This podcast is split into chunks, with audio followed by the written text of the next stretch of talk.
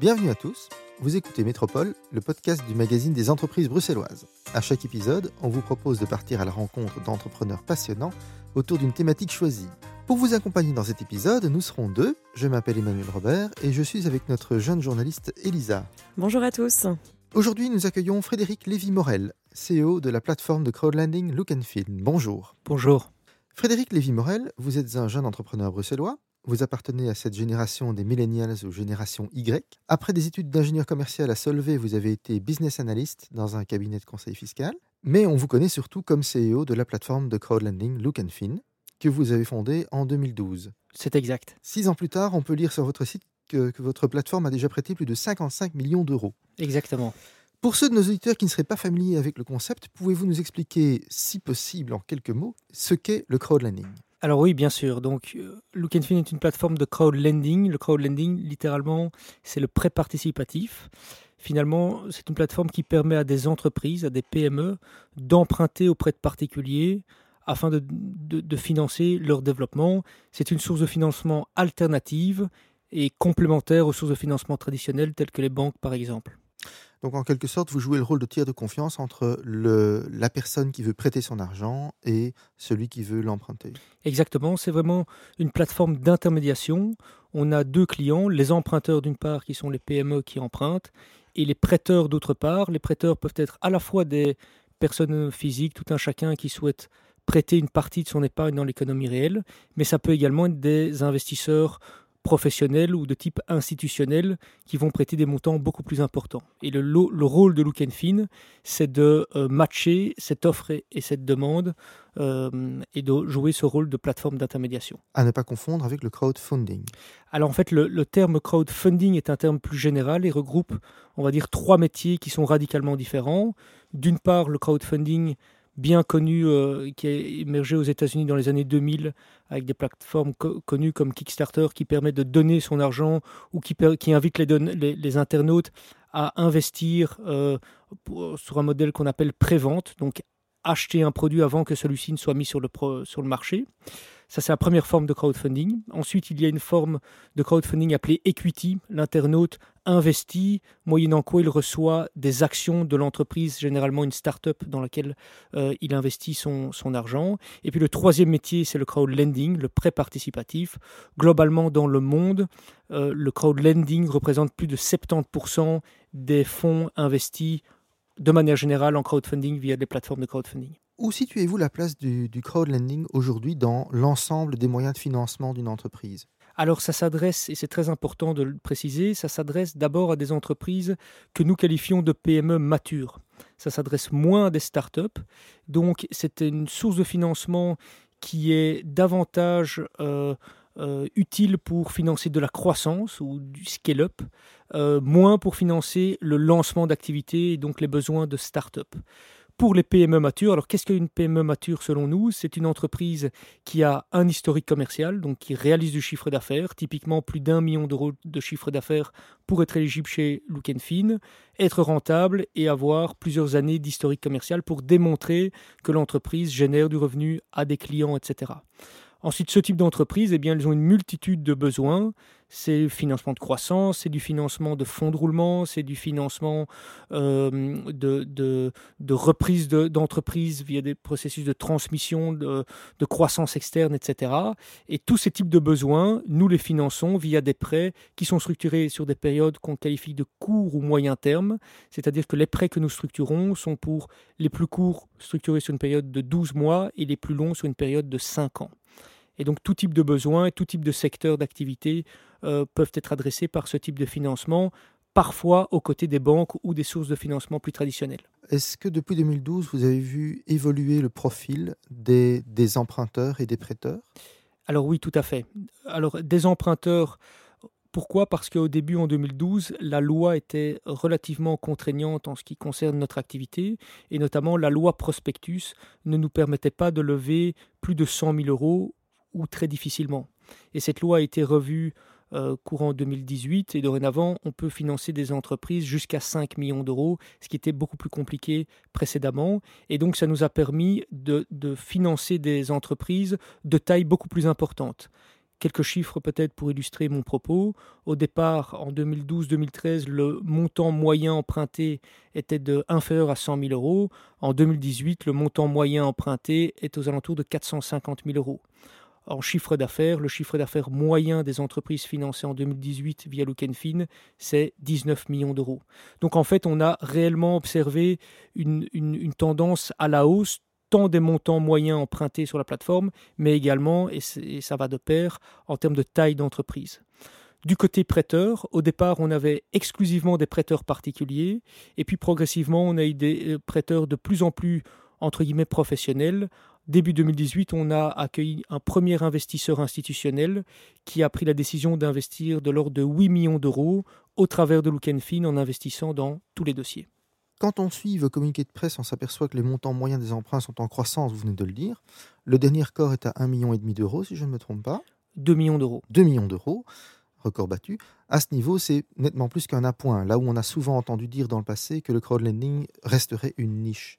Is the sky the limit? Alors, j'aurais tendance à dire qu'en effet, la croissance que nous connaissons depuis 2012, eh bien c'est assez simple. On a fait près de 100% de croissance chaque année. Depuis 2012, on a levé un peu plus de 50 millions d'euros, dont plus de la moitié, de l'ordre de 26 millions d'euros, uniquement en 2018. Et euh, donc on a réalisé une croissance de, plus de 90% en 2018 et cette tendance semble euh, se poursuivre en 2019. Euh, donc en effet, on a réellement d'abord une croissance. Pourquoi? Parce que d'une part, le montant moyen emprunté augmente, mais également, il y a de plus en plus d'entreprises qui ont recours à ce type de financement. Pour donner quelques chiffres, euh, on reçoit entre 500 et 600 demandes de financement par mois. Euh, ce qui démontre que le financement de, termes de crowdlending, en tout cas pour ce que, nous observons chez Look Fin, nous ne le voyons pas comme un effet de mode, mais que du contraire. Nous voyons ça réellement comme une...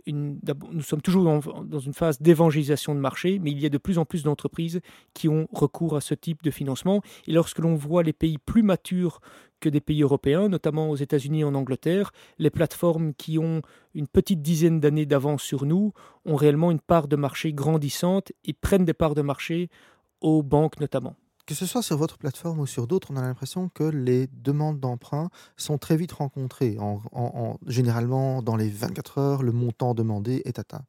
Est-ce que euh, la demande dépasse l'offre? Et comment peut-on les réconcilier si c'est le cas? Alors en effet, aujourd'hui, euh, Look et depuis plusieurs années déjà, on fait face à un challenge, à savoir que la, demande est plus importante que l'offre. Comme vous le dites à juste titre, lorsqu'on euh, publie un, dossier sur notre site et qu'on ouvre les souscriptions, le délai de souscription moyen est inférieur à 4 minutes. Et c'est comme ça pour tous nos dossiers. C'est-à-dire que lorsqu'on lance un dossier pour, mettons, 500 000 euros, en quelques secondes, on a plus de 600 000 euros souscrits avec un système de euh, liste d'attente. Donc ça semble être un, bon problème, mais ça n'en demeure pas moins un problème parce que ça génère de la frustration, notamment du côté des prêteurs qui n'ont plus l'occasion euh, ou difficilement l'occasion d'investir dans tous les dossiers dans lesquels ils souhaiteraient investir. Alors comment est-ce que euh, on, règle ce, challenge en quelque sorte? D'une part, euh, en essayant d'augmenter l'offre euh, sans bien entendu dégrader la qualité. Ce qui est le principal KPI, le principal euh, challenge de Look Fin, c'est de maintenir sa qualité et de sélectionner toujours de bons dossiers, mais offrir davantage d'opportunités d'investissement et on s'y emploie puisque chaque année, comme je vous le disais il y a un instant, il y a de plus en plus de, dossiers qui sont proposés. Aujourd'hui, on propose entre 1 et 3 dossiers par semaine. Donc ça, c'est un premier levier. Un deuxième levier, c'est euh, permettre aux prêteurs euh, de définir leur stratégie d'investissement préalablement à leurs investissements. Ils nous disent quel type d'investisseurs ils sont, quel type de montant ils souhaitent investir et dans quel genre d'entreprise. Et nous allons les accompagner dans leur stratégie d'investissement et leur proposer directement les entreprises et le type d'investissement qui répond à leurs critères, ce qui leur permet non pas d'être derrière leur écran et d'attendre chaque opportunité, mais d'investir de manière sereine, progressivement. Je cède à présent la parole à notre journaliste Elisa qui a elle aussi des questions à vous poser. Oui, une euh, première question pour rebondir un petit peu là-dessus. Comment est-ce que vous sélectionnez les dossiers? Par exemple, moi j'ai une entreprise, euh, je suis un dossier potentiel. Comment est-ce que vous allez me prendre ou non?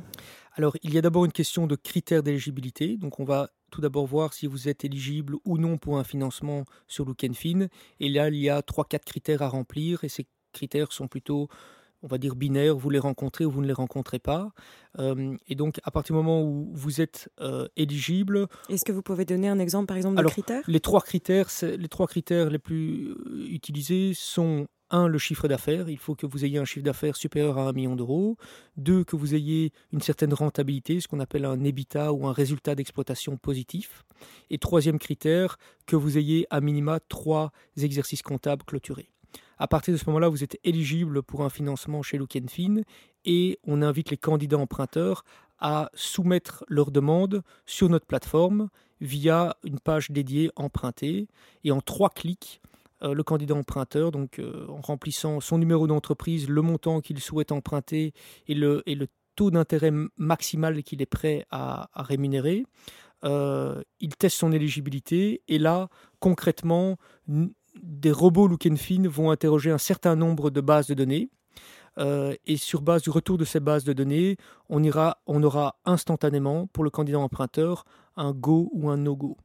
En cas de go, dans les 24 heures, le candidat emprunteur est contacté par téléphone par euh, un, analyste chez nous et sur base de son secteur d'activité, de son besoin, de la typologie de son entreprise, il va en 15-20 minutes répondre à un certain nombre de questions appropriées et dédiées à son cas euh, qui vont nous permettre d'en savoir un petit peu plus sur le profil de l'entreprise. Si cette étape-là est toujours concluante, alors le dossier arrive sur euh, le bureau d'un analyste euh, senior qui va rencontrer le candidat emprunteur et mener ce qu'on appelle une due diligence relativement classique qui va nous permettre, ou permettre en tout cas à l'analyste, de présenter ses recommandations d'investissement auprès d'un comité de sélection qui se tient deux fois par semaine et à l'issue duquel, en cas de succès, le candidat emprunteur reçoit une proposition de financement. Et tout ça, ça prend à peu près combien de temps? Il faut compter environ deux semaines à partir du moment où le dossier est complet. Donc c'est plutôt rapide. Donc en effet, dans notre proposition de valeur, la réactivité est, est, clé. Exactement. Alors on l'a dit précédemment, votre société connaît un véritable succès depuis 2012. Euh, dans l'écho, il y a quelques mois, vous disiez que vous aviez récolté à peu près 50 millions d'euros pour 118 entreprises, je crois, euh, depuis la création de, la société. Comment est-ce qu'on maintient le cap euh, quand on crée une société? Comment est-ce qu'on maintient la croissance? Alors, comment est-ce qu'on maintient la croissance? C'est une, c'est une bonne question. Euh, il faut tout d'abord avoir un plan de route et une vision. Et cette vision est déclinée, selon en tout cas ce que nous faisons, à différents degrés. Nous avons d'abord euh, une vision à, moyen terme, c'est-à-dire à trois ans, qui, euh, qui se décline en, trois critères bien objectifs. Ensuite, ces trois critères sont déclinés en en activité euh, que nous euh, suivons, euh, que nous définissons sur une base semestrielle. Et donc, chaque semestre, nous définissons les différentes activités et chacune de ces activités vont être attribuées à une personne au sein de l'équipe ou à un groupe restreint au sein de l'équipe. Et on fait le point ensuite sur ces activités toutes les deux semaines. Euh, ce qui nous permet de progressivement comme ça faire avancer euh, l'entreprise et maintenir la croissance. On fait toujours la distinction en interne entre ce qui est urgent et ce qui est important. Ce qui est urgent, c'est le day-to-day, c'est euh, dans notre cas et pour un analyste par exemple, sélectionner les dossiers, les présenter au comité, faire en sorte que le dossier soit publié sur la plateforme, négocier les conditions avec les emprunteurs, etc. Ça, c'est l'urgent, c'est le quotidien. Et puis il y a l'important, c'est ces activités dont je vous parlais qui permettent, et alors à chacun de s'occuper, de s'organiser au mieux, mais euh, il va y consacrer quelques heures, voire quelques jours par semaine, pour prendre le recul nécessaire et travailler sur cette tâche de fond qui va permettre à l'entreprise d'atteindre ses objectifs progressivement. Et vous dites, nous, euh, on l'a dit tout à l'heure, vous êtes un millénial. Est-ce que vous êtes un peu un aficionados du management participatif? Comment alors, on a un management, en effet, qui est un management. On a une structure relativement euh, flat chez Look Fin, donc c'est pas très hiérarchisé. Vous êtes combien en tout? On est euh, une trentaine actuellement. Et donc, euh, structure relativement flat, et on a un style de management qui est réellement euh, au résultat. Et donc on encourage euh, nos collaborateurs à s'organiser euh, et on, pilote cela réellement au résultat. C'est-à-dire qu'on définit au début d'une période des objectifs, on les quantifie, et puis c'est aux collaborateurs de s'organiser pour atteindre ces objectifs. Et puis on a également un management par l'exemple, c'est-à-dire que le management de Look Fin, 3-4 personnes, sont toujours relativement opérationnel et donc montre l'exemple, n'hésite pas à se relever les manches et donc montre l'exemple parce que comme on recrute euh, pas mal de nouveaux profils et parfois des profils juniors, on, accompagne ces nouveaux profils et on leur permet également de monter en puissance et en compétence au sein de Look Fin. Est-ce que vous avez des exemples justement pour maintenir, pour créer cette culture d'entreprise avec ces jeunes recrues?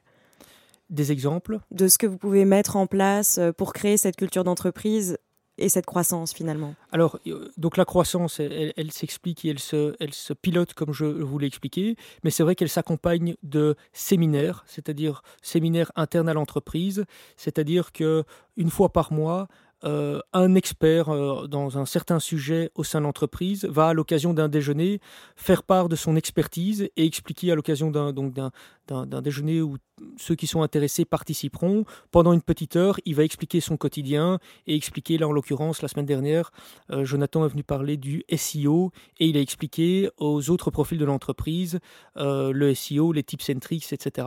Donc ça permet comme ça de partager la culture et l'expertise de chacun.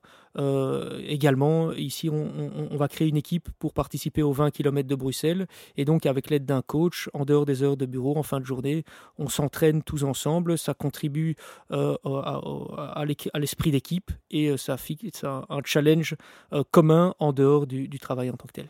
Depuis l'année dernière, je crois, vous êtes aussi présent donc en France et en Espagne via des call centers, c'est bien ça?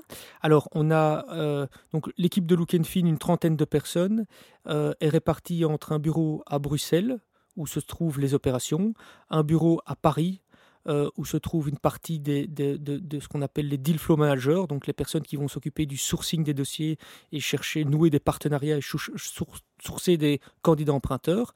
Et puis on a une partie de notre équipe, euh, six personnes, qui sont basées en Espagne, à Malaga, et qui eux font euh, en effet de la prospection directe ou contribuent à l'analyse des dossiers euh, pour récupérer des pièces, par exemple. Je crois que c'est dans l'écho, vous aviez dit que c'était un peu étrange parce que quand vous avez vous, êtes lancé dans l'aventure, vous pensiez que ça allait être des, investissements pardon, très locaux. Et en fait, vous voyez que voilà, les Français peuvent investir dans des projets belges et vice-versa, etc. Ça n'a finalement pas de frontières. Est-ce qu'il y a quand même des différences de marché entre ces trois pays ou pas? Alors, il y a des différences de marché. C'est vrai qu'au début, le, crowdfunding, avant qu'on ne parle de crowdlending, était très fort logoté local. Et on partait du principe que l'un des, principaux critères recherchés par les investisseurs était cette notion d'investissement local. Euh, on s'aperçoit en fait que les investisseurs cherchent d'abord du rendement et ensuite également pour certains d'entre eux le fait de redonner du sens à leur épargne. Et donc, peu importe si l'entreprise est luxembourgeoise, belge, française par exemple, euh, les dossiers vont être souscrits euh, de la même manière. Maintenant, c'est vrai qu'il y a des différences en termes de, marché, euh, notamment sur la négociation des taux. On va voir qu'il y a des emprunteurs selon leur culture qui vont être moins prêts à rémunérer des prêts et ça, c'est plus les Français, les Belges, on peut le dire ou pas? Oh, euh, je, vais laisser à chacun euh, imaginer à qui je, pense. Euh, mais donc, en effet, on observe comme ça, pour certaines petites choses, quelques différences culturelles. Très bien, merci. Eh bien voilà, le podcast Métropole s'achève. Nous allons vous dire au revoir. Frédéric Lévy-Morel, merci. Je vous en prie, merci pour l'invitation. Merci Elisa. Merci à tous. Merci à notre réalisateur Dominico et merci à vous tous qui nous écoutez. Nous sommes aussi sur les réseaux sociaux où vous pouvez nous suivre. N'hésitez pas à commenter. Métropole revient très vite avec de nouveaux invités.